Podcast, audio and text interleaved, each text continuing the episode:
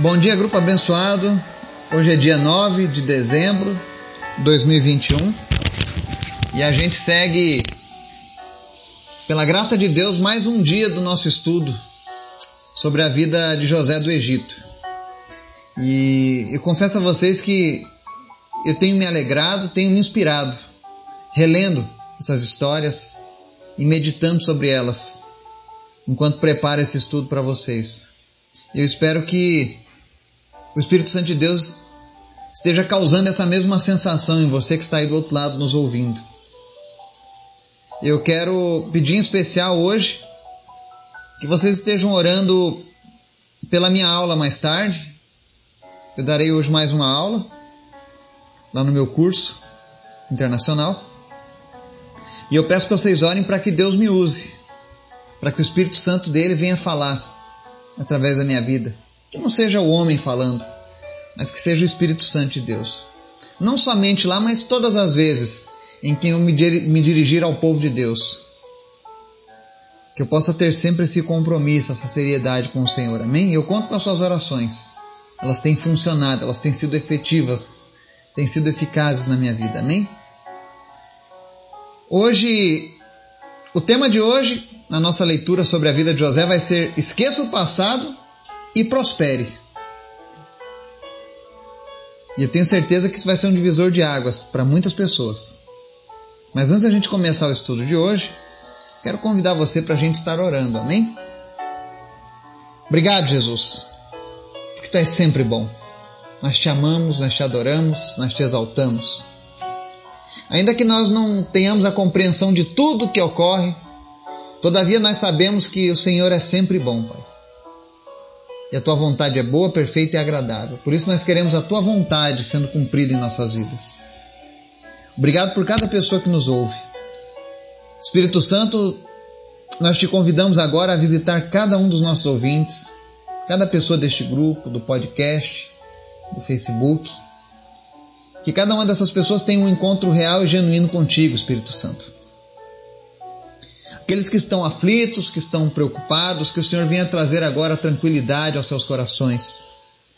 Aqueles que estão sofrendo de depressão, o Senhor traga alegria. Aqueles que estão se recuperando de algum acidente, meu Deus, aumenta, acelera o tempo de recuperação dessa pessoa em nome de Jesus. Aquele, meu Deus, que está aflito porque tem algum familiar doente, enfrentando o Covid ou qualquer outra doença, em nome de Jesus.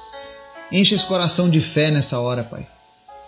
Nós te apresentamos em especial nessa manhã aqueles que lutam contra o câncer, em especial a vida da Raimunda, que foi desenganada, que está sofrendo.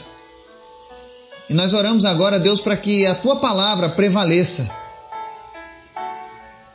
Porque só tu tens palavra de vida eterna, Pai. Por isso nós te apresentamos a vida da Raimunda e pedimos em nome de Jesus, cura ela, Jesus. Cura também o Marcelo, a Ana Paula, o Nelson Mitsu, a Camila.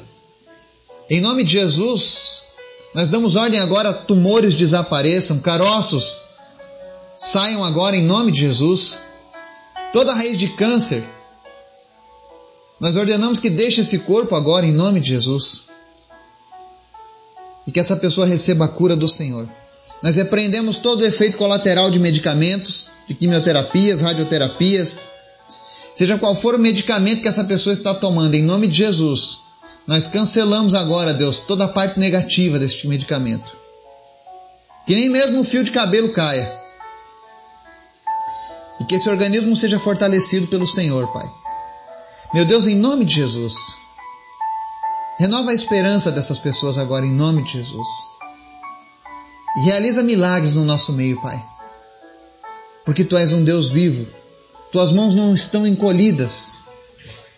Faz mais uma vez os teus milagres, Pai. É o que nós clamamos nessa manhã. Mas principalmente nós te pedimos, Senhor. Abençoa a nossa nação. Abençoa essas nações que estão sendo assoladas durante essa pandemia. Livra-nos dos maus governantes, livra-nos da mentira, da corrupção, da obscuridade que tem tomado conta. Meu Deus, em nome de Jesus, traz a tua justiça. porque a tua justiça é cheia de amor, porque a justiça dos homens tem falhado, Pai.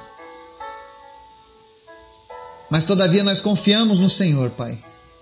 Nós cremos que o Senhor está no controle de todas as coisas, inclusive as nossas vidas. Por isso nós descansamos em Ti nessa manhã e queremos ouvir a Tua voz, Senhor, falando conosco através da Tua palavra. Em nome de Jesus. Amém. Gênesis capítulo 41, nós vamos encerrar o capítulo 41 hoje, fazendo a leitura dos versos 50 a 57. E o tema de hoje é Esqueça o passado e prospere. E a leitura diz o seguinte: Antes dos anos de fome, Azenate, filha de Potífera, sacerdote de On, deu a José dois filhos. Ao primeiro, José deu o nome de Manassés, dizendo: Deus me fez esquecer todo o meu sofrimento e toda a casa de meu pai. Ao segundo filho, chamou Efraim, dizendo: Deus me fez prosperar na terra onde tenho sofrido. Assim chegaram ao fim os sete anos de fartura do Egito. E começaram sete anos de fome, como José tinha predito. Houve fome em todas as terras, mas em todo o Egito havia alimento. Quando todo o Egito começou a sofrer com a fome, o povo clamou ao Faraó por comida. E este respondeu a todos os egípcios: Dirijam-se a José e façam o que ele disser. Quando a fome já se havia espalhado por toda a terra, José mandou abrir os locais de armazenamento e começou a vender o trigo aos egípcios, pois a fome se agravava em todo o Egito. E de toda a terra vinha gente ao Egito para comprar trigo de José, porquanto a fome se agravava em toda a parte. Amém? Aqui nós vemos mais uma parte belíssima da vida de José e mostra que ele teve dois filhos antes que a fome começasse a agravar as terras. E aqui diz que quando nasceu o primeiro filho de José, a sua vida estava tão abençoada que ele percebeu que havia se esquecido de todo o sofrimento que viveu e das dores que sentiu. Por isso José chamou seu filho primogênito de Manassés, porque tinha um sentido de esquecimento. Por isso que é muito importante quando nós nos colocamos e nos sujeitamos a Deus, ainda que nós tenhamos sofrido algo terrível no passado. Se você se sujeitar à vontade de Deus, tenha certeza Deus vai mudar o seu coração.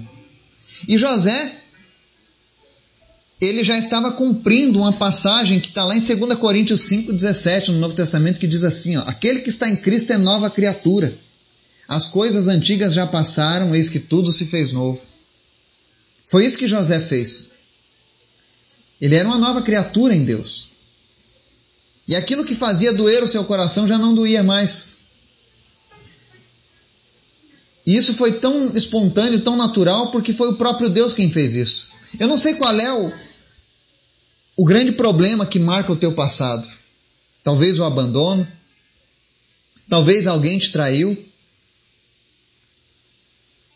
talvez você ouviu palavras que te colocaram para baixo, que te menosprezaram, talvez você não recebeu a, a atenção que você gostaria dos teus pais, ou das pessoas que você considerava. Mas eu quero dizer para você que existe um Deus lá no céu que te ama e que está de olho em você. E que o maior desejo desse Deus é é declarar o amor dele para mim e para você todos os dias. Se não fosse assim, ele não mandava o próprio filho Jesus morrer naquela cruz, para que eu e você tivéssemos esse relacionamento restaurado. Mas é muito importante para que haja uma mudança nas nossas vidas que a gente esqueça das dores do passado. Perdoar. Perdoar os problemas do passado. Enquanto você não conseguir perdoar o seu passado, curar o seu passado, curar o seu coração você não conseguirá ir para frente. Você sempre vai carregar uma bagagem adicional aquilo ali sempre vai causar incômodo. E você nunca vai conseguir aproveitar aquilo que Deus tem para a tua vida. Então, usa o exemplo de José. E peça a Deus para que te faça esquecer do sofrimento da casa do teu pai, do teu passado. Amém? Outra coisa que ele deixa bem claro aqui quando ele tem o seu filho Manassés é: deixe Deus apagar o seu passado. Eu posso falar abertamente hoje, eu não, eu não tenho nenhum problema com isso. Mas eu tive um passado terrível. Aos olhos de Deus, o meu passado era terrível. Eu era uma vergonha. Eu era motivo de vergonha. Eu não era uma má pessoa, mas eu era um motivo de vergonha. Mas hoje eu já não me envergonho mais, porque Deus apagou aquilo da minha vida. Ele me fez uma nova criatura. E eu sei que Deus tem feito isso na vida de muitas pessoas que nos acompanham. E isso é maravilhoso. Deus é especialista em transformar pessoas. Então deixa Deus apagar o seu passado. Deixe o perdão de Deus vir até você, para que você possa experimentar as coisas que Deus tem preparado. Segunda coisa que a gente aprende aqui nesse texto, que nós lemos hoje, é que quando nasceu o seu segundo filho, José coloca o nome dele de Efraim, que significa duplamente frutífero. Com isso, ele estava profetizando que chegou o tempo para realizar o sonho de Deus na vida dele. Ele entendia isso. Primeiro, Deus fez com que ele se esquecesse das dores do passado, e agora Deus estava mostrando para ele que havia um futuro de prosperidade na vida de José. Deus quer prosperar a sua vida, Deus quer realizar em ti os sonhos dele, mas para isso é necessário que a gente se aproprie de tudo que Deus tem para as nossas vidas. Isso não é determinismo, isso não é teologia da prosperidade, mas isso é compreender que nós temos um Deus que quer realizar coisas boas na nossa vida.